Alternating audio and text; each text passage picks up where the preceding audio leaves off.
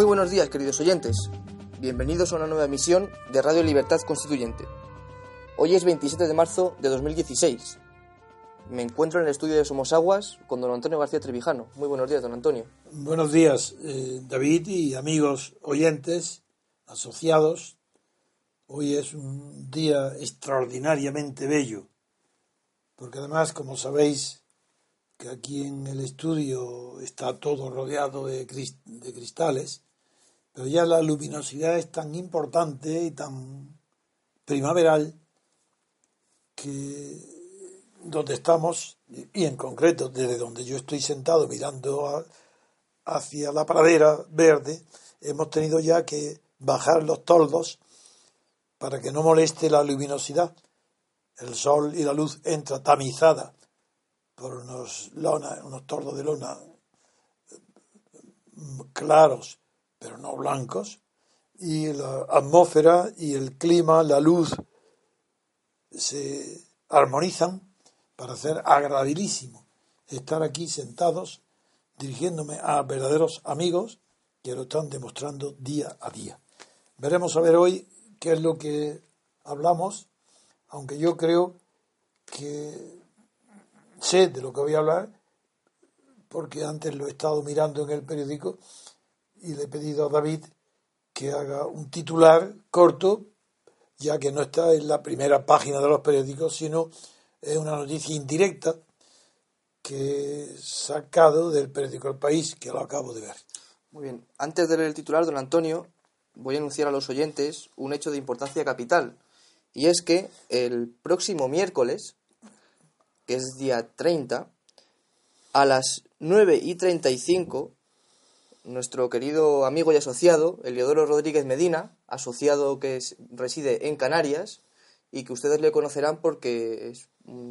ya participó aquí una vez, es muy activo en redes sociales, ya ha sido entrevistado en la radio local allí en Canarias, eh, explicando qué es, ha explicado qué es el MCRC, qué es, cuáles son eh, nuestros objetivos y nuestros fundamentos políticos. Pues bien, Eliodoro va a ser entrevistado en, una televisión local de Canarias, que se llama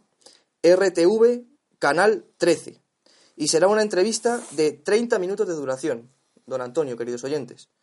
Y les, les pedimos máxima difusión y que, lo anuncien a, todos los, los, repúblicos, a todas las personas eh, que tengan a su alcance para que, para, que, para que lo vean y lo difundan. Repito, será, el, será la emisión el próximo miércoles, que es día 30, a las 9 y 35 horas, en el canal RTV, canal 13 de Canarias. Ahora sí, tras decir esto, don Antonio, le voy a leer. antes quiero hacer un pequeño comentario, que es natural que diga cuando has comenzado diciendo un hecho capital, es capital para nosotros. Como no sabían de qué iba a hablar, ahora ya sí se comprende que has dicho capital para el MCRC, puesto que es la primera vez que desde que estamos constituidos como MCRC a un miembro eh, destacado en Canarias de, de nuestra de nuestro movimiento y de nuestra asociación cultural. Se lo van a entrevistar en televisión, sabiendo lo que es, a quién pertenece, y estos son pruebas que unidas a las que se producen en mis viajes hacia para dar conferencias fuera de Madrid, pues están poniendo con una evidencia innegable que todos pueden comprobar que el interés por nuestro movimiento está creciendo de manera exponencial. Solamente que estoy muy satisfecho, le doy todo el ánimo y la,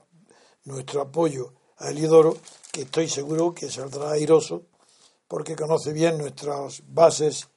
eh, programáticas, no ideológicas, sino las bases de la libertad política colectiva, que inspiran todo nuestro uh, programa para llegar a un periodo de libertad constituyente. Enhorabuena, Elidoro, a todos vosotros porque estáis en un momento de crecimiento indudable de nuestra asociación cultural y con eso vamos a dar paso ya a una noticia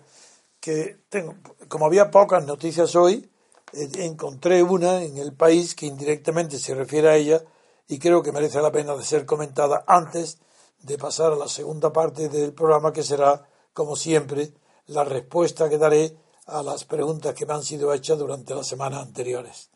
Así que David, puedes continuar ya con la noticia a que, a que me estoy refiriendo. Nos situamos en la página 21 del diario, del diario El País. Publica una noticia, dos columnas, que la titula Un antídoto contra el populismo. Y esa noticia hace referencia a la Oficina Holandesa de Análisis de Política Económica,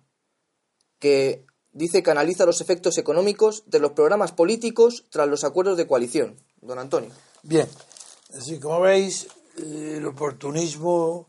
y la intencionalidad política de esta noticia es evidente. ¿Por qué se trae a cuento esto hoy en España, que sería una noticia referente exclusivamente al Instituto Holandés que analiza los efectos económicos de los programas políticos? que los que resultan después de acuerdos de coalición. Hay dos motivos. Uno, que es el periódico y, todo en España se está abocado a, a un gobierno de coalición. En segundo lugar, porque los efectos que producen los programas de los gobiernos de coalición han sido desastrosos en muchos países. Y ello motivó que en Holanda, para prevenir los efectos demagógicos e irresponsables de los gobiernos de coalición, eh, hace muchísimo tiempo, nada menos que al final de... Bueno, yo no sé si había terminado ya, creo que sí, la guerra mundial, pero en el año 1945, si hace 71 años, pues fue en Holanda se creó una llamada Oficina Holandesa de Análisis de Política Económica, CPB, que es muy parecido a los que luego fueron creados en toda Europa institutos fiscales independientes, no institutos fiscales no porque, no porque se refieran al cobro de los impuestos, sino porque se refieren al estudio de las repercusiones que las medidas económicas adoptadas por los partidos de coalición, en este caso, tienen en los presupuestos. Esto está de moda, pero de moda en un momento crucial en España, porque en, eh, si esto fue creado en Holanda hace 71 años, en cambio en España ha sido creado hace dos años. El 14 de noviembre de 2013 se creó en España eh, eh, una autoridad similar. En el Instituto Holandés, desde mil, luego primero daré los datos concretos para poder luego hacer la reflexión que hago yo siempre eh, sobre el significado político, económico, general de este instituto. Desde 1986, es decir, mucho después de su creación, este instituto holandés eh, tomó la decisión de evaluar también los efectos que tendrían o que, tendrán los futuros, en el año 86, que tendrían los programas económicos de los partidos políticos, haciendo una comparación en los efectos eh, que tendrían antes de las elecciones y después de que haya acuerdos de coalición. Esto es lo que ha despertado el interés español. Pero sobre todo, esto ha sido una consecuencia de la reforma del artículo 135 de la Constitución. Como en España el artículo 135 ha, elevado a norma constitucional la prohibición prácticamente del déficit, con los límites señalados en ese artículo, es la razón por esa razón es por lo que se ha desarrollado este instituto en España. En Holanda mm, es una institución pública, porque aunque no sea la totalidad eh, del instituto, de la financiación del instituto de fondos públicos, pero sí tiene la mayor, la, mayor parte. Y eh, es muy conocido en, Holanda, no es que sea popular, es que tiene, igual que es conocido el gobierno, más del 90% de la de la población holandesa conoce no solo la existencia y el nombre, sino la función que desarrolla esta oficina de análisis de política económica. Y a una gran, una mayoría absoluta, en concreto el 57%, está, eh, le merece de absoluta confianza la creación y el funcionamiento de este instituto. Veamos ahora con una visión crítica qué es lo que es aconsejable y no aconsejable, cuáles son los beneficios y los eh, inconvenientes de este instituto para justificar por qué ha sido creada, sobre todo porque en España, en el año 13, en el 14 de noviembre, ya especifica que su objetivo es velar por la sostenibilidad de las formaciones de los programas públicos, no, no, no, de los programas, no, la estabilidad de las finanzas públicas como tanto en la esfera del, desde el, del crecimiento económico como desde la esfera del o el objetivo o el prisma del bienestar. Su misión es en España es garantizar el cumplimiento efectivo por las administraciones públicas del principio de estabilidad presupuestaria del artículo 135. Con esto no hay más que explicar cuál es su finalidad. Por, en consecuencia, las mismas críticas que se dirigen o que pueden dirigirse a la inclusión en una constitución del artículo 135 que se refiere ya no a la regla de juego, sino a la jugada de política económica referente al déficit, cabe plantearse la cuestión de si este, este, este instituto fiscal eh, debería continuar o no en una futura democracia euro, sistema democrático en Europa y en España. Desde luego, bajo el prisma de los estados de partido y de los partidos estatales actuales, es absolutamente necesario no solo esta oficina, sino incluso la prohibición de, todo déficit, porque el, estado de partido es un absoluto irresponsable. Y alguna limitación habrá que poner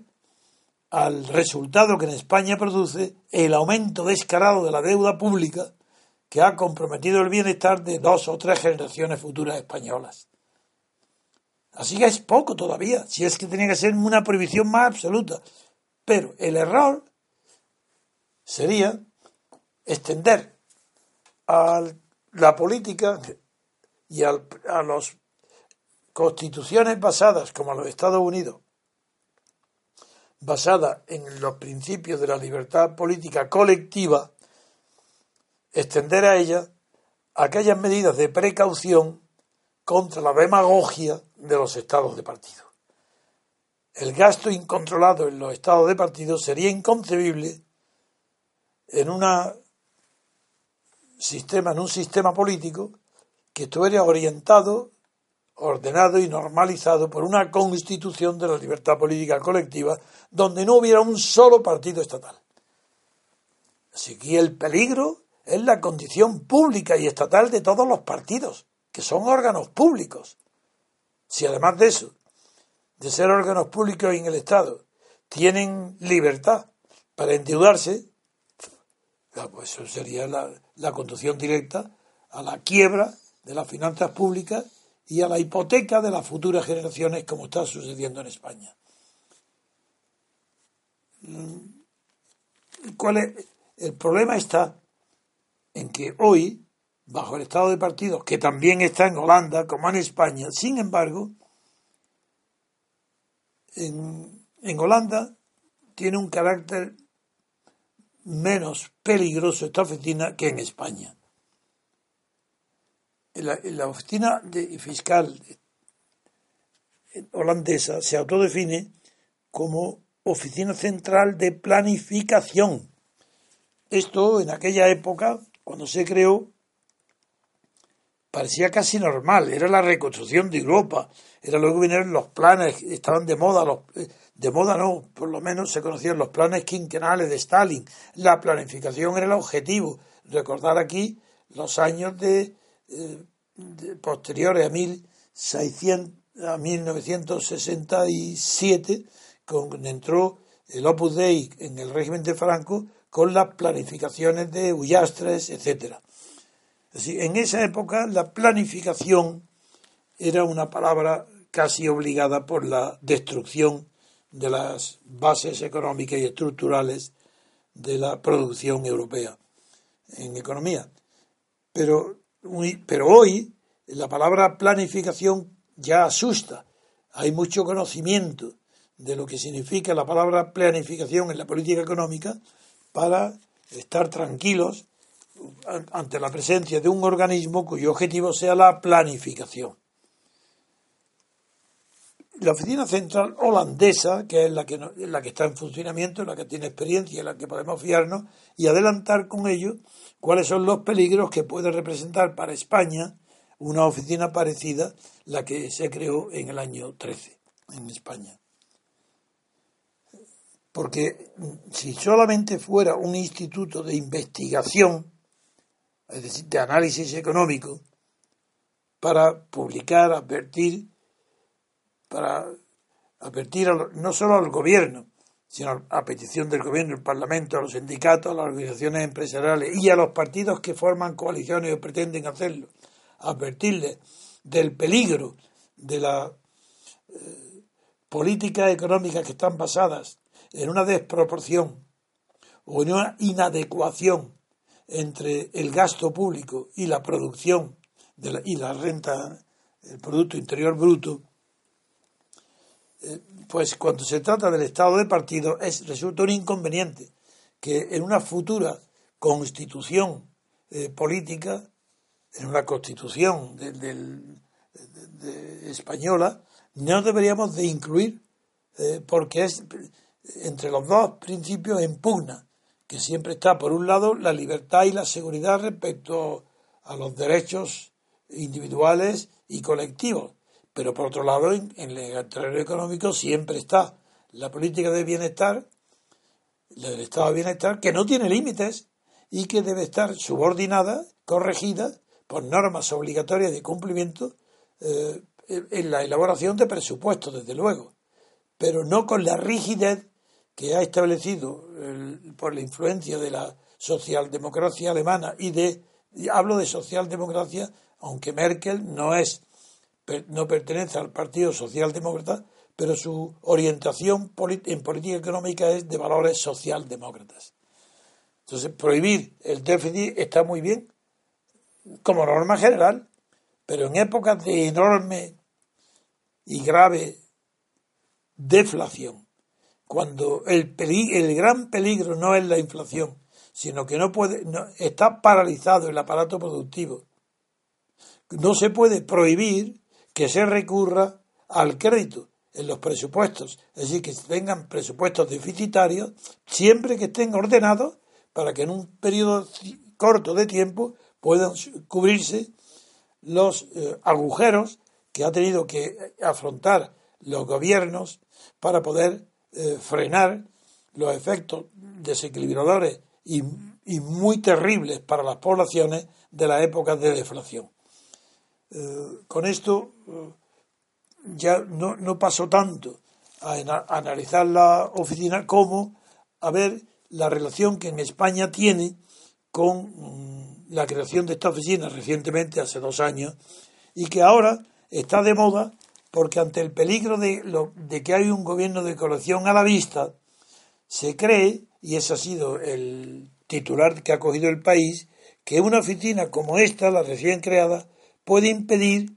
el auge de los populismos en los gobiernos de coalición. Por eso dice un antídoto contra el populismo. ¿Cuál es el antídoto en España? Esta oficina. Pero si esta oficina va a estar dirigida por las mismas personas que dirigen la política económica en el Estado y en los partidos, pero si es que cuando hay eh, partidos estatales todo esto es falso, es una mentira, es un engaño. Pues esto solamente quería llamar la atención sobre que ante la casi seguridad de que España va a afrontar una época inmediata donde será inevitable un gobierno de coalición, pero esta misma oficina no pudo impedir, por ejemplo, que en la propia Holanda hubo